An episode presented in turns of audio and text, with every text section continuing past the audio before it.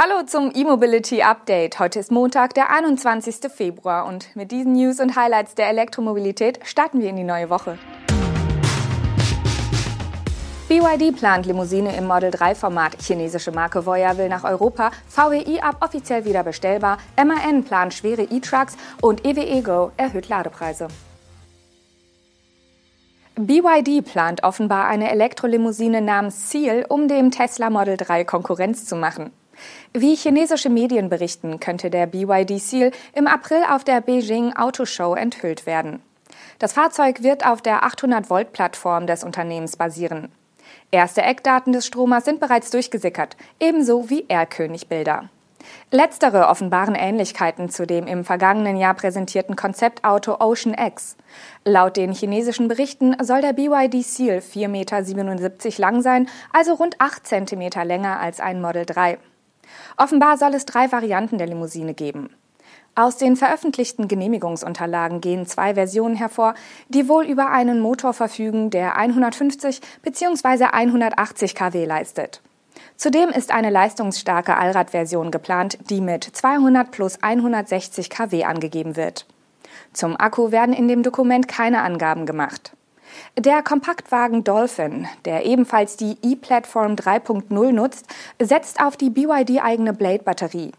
Die beiden Akkuvarianten von 30,7 und 44,9 Kilowattstunden dürften aber eher auf den Kompaktwagen ausgelegt sein. Für die Limousine Seal erwarten wir größere Energiespeicher. Die Karosserie der R-Könige wirkt relativ schlicht und kommt ohne allzu viele Designlinien aus, sofern es unter der Tarnung zu erkennen ist.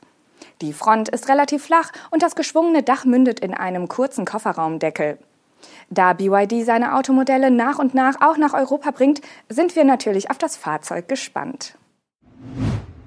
Und wir bleiben noch kurz in China. Die Dongfeng-Marke Voya hat angekündigt, noch in diesem Jahr erste Elektroautos in Europa ausliefern zu wollen. Konkret ist der Marktstart mit dem SUV Free in Norwegen geplant. Später sollen weitere Länder und Modelle folgen. Bei Voya handelt es sich um eine sehr junge Marke. Die Premium-Tochter des Autobauers Dongfeng hat erst im vergangenen August ihre ersten Fahrzeuge in China ausgeliefert. Bis Jahresende wurden immerhin knapp 6800 Elektroautos an Kunden übergeben. Zum Jahresende hin konnte Voya die Produktion spürbar hochfahren. Am 21. Januar wurde bereits das insgesamt zehntausendste Voya-Fahrzeug gebaut. Der Verkauf des elektrischen SUVs Free soll im Juni in Norwegen starten zeitgleich mit der Eröffnung eines Showrooms im Zentrum von Oslo.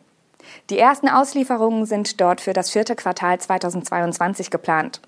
Beim Voya Free handelt es sich um ein 4,90 Meter langes SUV, das mit drei Antriebsoptionen angeboten wird.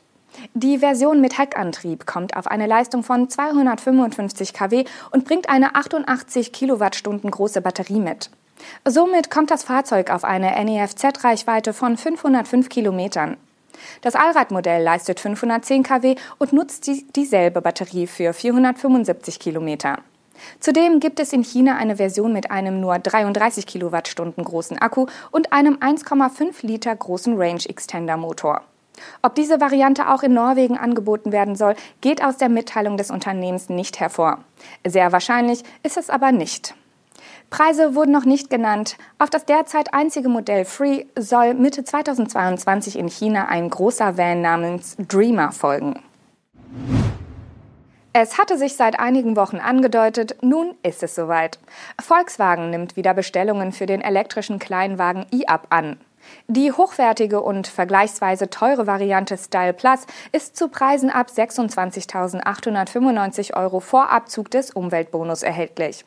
Damit ergibt sich nach Förderung ein Endkundenpreis ab 17.325 Euro, zumindest bei Zulassung des Fahrzeugs bis Jahresende. Wie der Umweltbonus ab 2023 aussieht, steht bekanntlich noch nicht fest.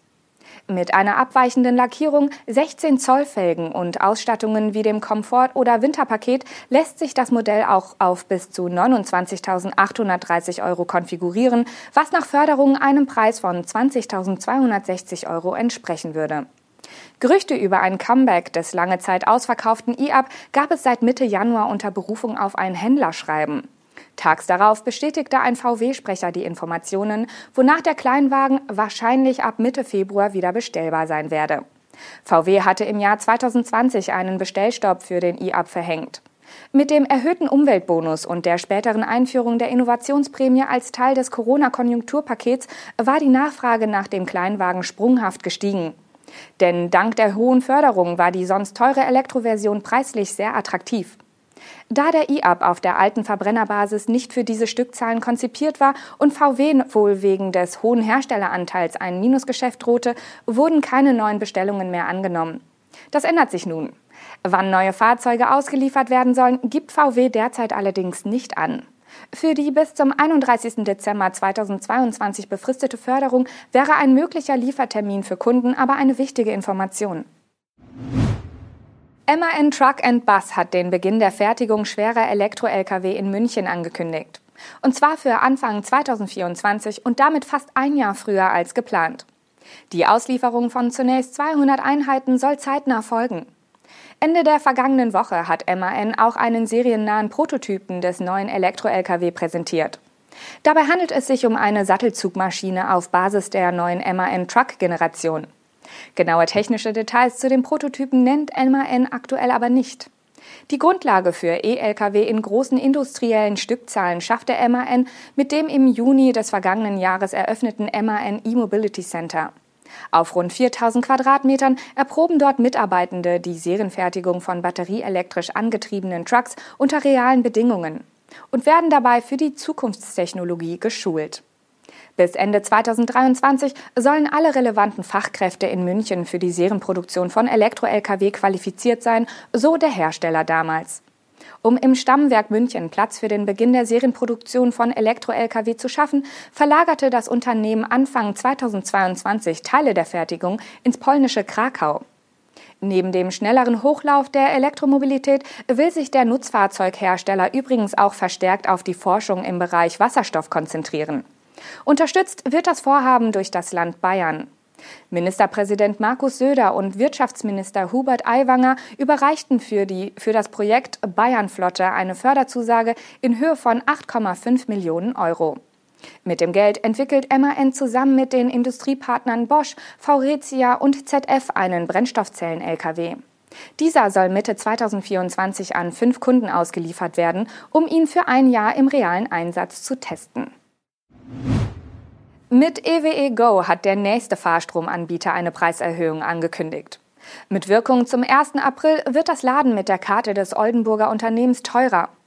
Die Preiserhöhung fällt allerdings deutlich moderater aus als bei anderen Anbietern. Wie EWE Go angibt, wird das Laden an den eigenen Ladepunkten um 3 Cent je Kilowattstunde teurer, an den Partnerladesäulen im Roaming beträgt der Ausschlag 5 Cent. Damit liegt der Tarif an den eigenen AC-Ladesäulen ab April bei 42 Cent und im Roaming bei 49 Cent pro Kilowattstunde.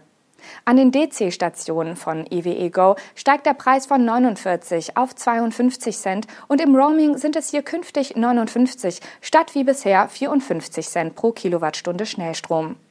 Eine Grundgebühr gibt es weiterhin nicht. Eine Ladekarte wird einmalig mit 9,90 Euro berechnet. Das war unser E-Mobility Update am heutigen Montag. Wir wünschen Ihnen einen guten Start in die neue Woche und sehen uns hoffentlich morgen wieder. Bis dann.